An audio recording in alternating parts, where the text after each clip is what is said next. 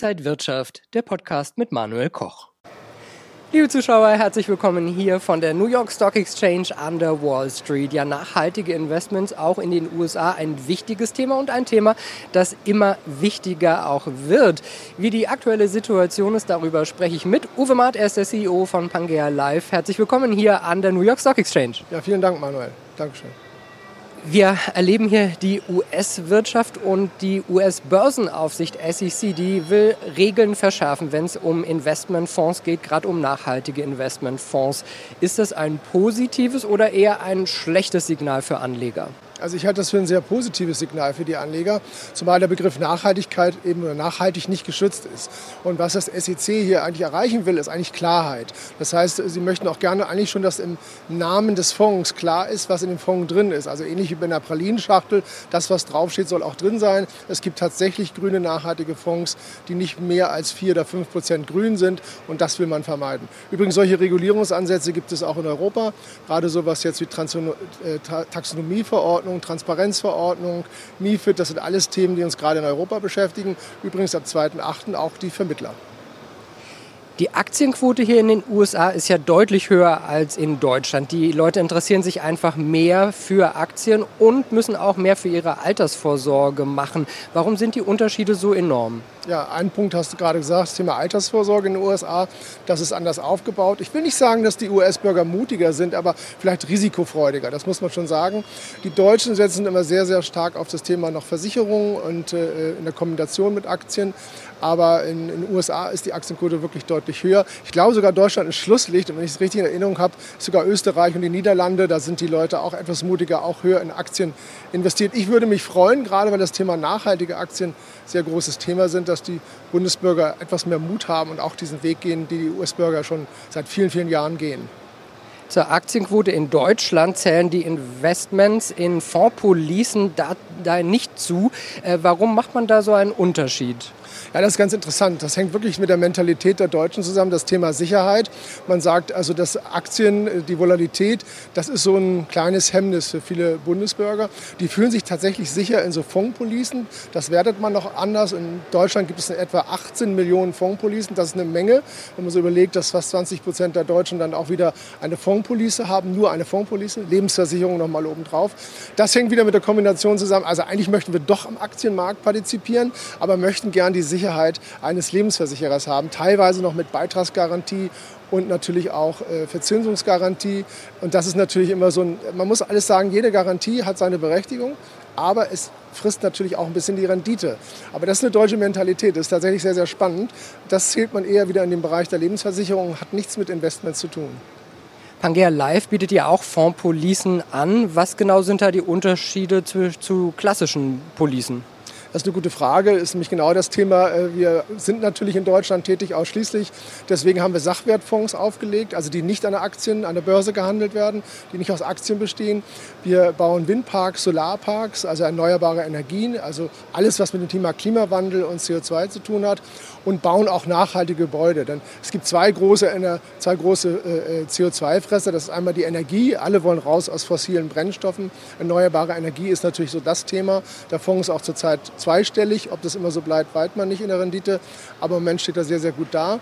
Ähm, Blue Living ist der zweite Fonds, den wir aufgelegt haben, beschäftigt sich auch mit dem Thema Klimawandel, weil ein ganz großes Thema ist natürlich, wenn wir in Deutschland wirklich CO2-neutral werden wollen, dann müssen wir auch nachhaltiger und grüner bauen und zumindest die Gebäude so aufstellen, dass man sie eben dämmen kann, dass man Energie spart und natürlich auch nachhaltig dem Klimaschutz dient.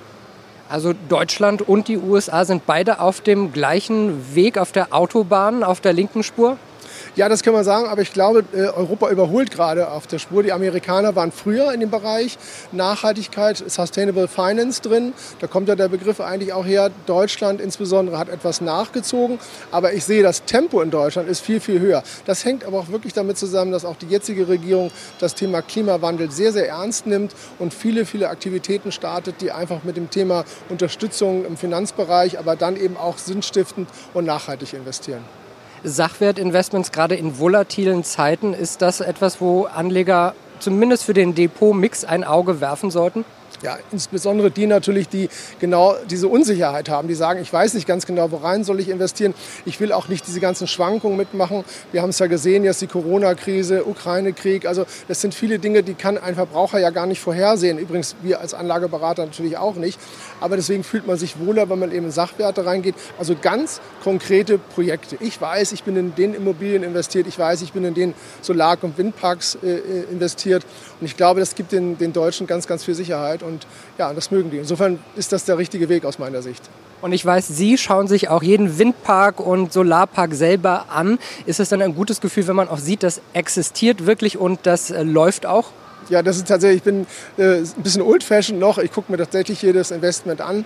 Das macht auch Sinn. Also einmal guckt man natürlich, wann geht der Solarpark ans Netz und natürlich allein die schiere Größe eines Solarparks. Also früher habe ich mal in Brandenburg den größten Solarpark Europas eingeweiht das ist nicht mehr vergleichbar mit den heutigen Projekten. Das sind Gigaprojekte, das sind teilweise 100 Gigawatt, die dort erzielt werden. Also wir produzieren für ganze Städte, äh, produziert ein Solarpark mittlerweile Strom.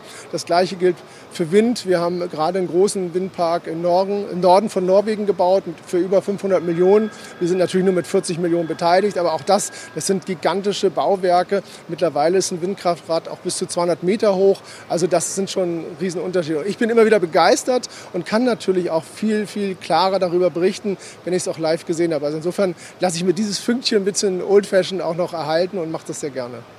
Der Trend geht ja ganz klar auch in diese Richtung. Viele Experten sagen, man muss dabei sein. Wie können Anleger dann dabei sein, ohne groß Risiko vielleicht zu haben? Ja, also zum einen ist es eben so, man muss sich wohlfühlen mit den Dingen, die man macht. Also ich finde auch immer, dass der Anleger verstehen muss, was, was wir machen. Also ich würde kaum in einen Asset rein investieren, in einen Fonds rein investieren, den ich gar nicht nachvollziehen kann, weil dann bin ich all diesen Mechanismen ausgesetzt. Wenn ich das Gefühl habe, ich will Klimaschutz tun, ich will was für, für die Umwelt tun, ich habe es im Leben vielleicht gut gehabt, möchte was zurückgeben, dann suche ich mir eben sinnstiftende Fonds aus. Beispielsweise jetzt Pangea ist eine Möglichkeit, aber eben ich gucke mir dann was aus, wo ich mich wohlfühle was ich aber auch inhaltlich nachvollziehen kann. Das finde ich ganz, ganz wichtig, denn das ist also wenn es ums Geld geht und Finanzen geht, muss man das klar nachvollziehbar machen, transparent machen. Ansonsten fühlt man sich unwohl und hat immer das Gefühl, vielleicht habe ich eine schlechte Entscheidung getroffen. Deswegen finde ich es für einen Anleger ganz wichtig, dass er sich vorher Gedanken macht und nur in die Dinge reingeht, wo er sagt, ich kenne die Firma, ich, ich verstehe, was die machen, ich verstehe, was die produzieren, wie sie es produzieren und dann investiere ich auch dort. Das finde ich ist der richtige Ansatz. Und ist ja nicht nur sinnstiftend, sondern diese Fonds bringen ja auch Rendite. Ja, deutlich sogar. Also der, der Blue äh, Energy ist momentan, jetzt haben wir zweistellige Renditen. Natürlich ist es auch jetzt ein bisschen dem geschuldet, dass die Strompreise sehr hoch gegangen sind, also insbesondere in Europa. Ähm, in Spanien haben 200 Prozent gestiegen. Aber da gibt es auch keinen Weg mehr zurück. Also die Bundesregierung ist klar, die Wirtschaft ist klar. Wir wollen raus aus fossilen Brennstoffen, wir wollen hin zu erneuerbarer Energie. Und jede, jede Firma braucht einen grünen Fußabdruck. Und übrigens gibt es auch gerade so die Industrie wie Stahlunternehmen, die eigentlich bisher auf Gas angewiesen sind, können einen Großteil der Fertigungsprozesse mittlerweile mit Strom erledigen. Das heißt, also man macht immer mehr im Bereich erneuerbare Energie. Und insofern ist das natürlich schön, wenn man auf diesen Trend, der jetzt auch von der Regierung nicht mehr äh, umgekehrt wird, natürlich aufspringen kann und da auch mitmachen kann. Sehr vernünftigen, guten Renditen und vor allem mit einem guten Gewissen für die Umwelt. Wenn ich als Anleger Interesse habe, wie steige ich in dieses Thema ein? Weil Nachhaltigkeit, Sie haben es schon gesagt, ist nicht so richtig definiert und ESG, so viele Begriffe, die es da gibt. Äh, wie mache ich mich zum ersten Mal schlau, wenn ich Interesse habe, in solche Investments einzusteigen? Also ich würde auf das Forum Nachhaltige Geldanlagen gehen. Das ist eine Webseite, ist eine sehr neutrale Webseite. Da kann ich mich über Fonds informieren, die in Österreich, Schweiz und Deutschland gelistet sind, auch über die Anbieter informieren und dann kann man sich so Stück für Stück nach vorne tasten, einfach das Gefühl dazu bekommen. Auch das Thema Taxonomie, das wird niemandem was sagen. Aber das hat halt jetzt schon in Deutschland äh, die Runde gemacht. Ab 2.8. müssen das auch die Finanzvermittler und Versicherungsvermittler kennen, das Thema. Aber das sind so Begriffe, das ist völlig neu. Also da muss man sich ein bisschen einlesen, ein bisschen nachvollziehen können, was das bedeutet, weil ich finde immer ganz wichtig, den aufgeklärten Kunden voreinzuhaben und dann macht es auch Sinn, in die richtigen Fonds zu investieren. Auf jeden Fall ein wichtiges und ein sehr zukunftsträchtiges Thema. Vielen Dank an Uwe Maar, CEO der Pangea Live hier aus New York und danke Ihnen, liebe Zuschauer, fürs Interesse. Alles Gute und bis zum nächsten Mal.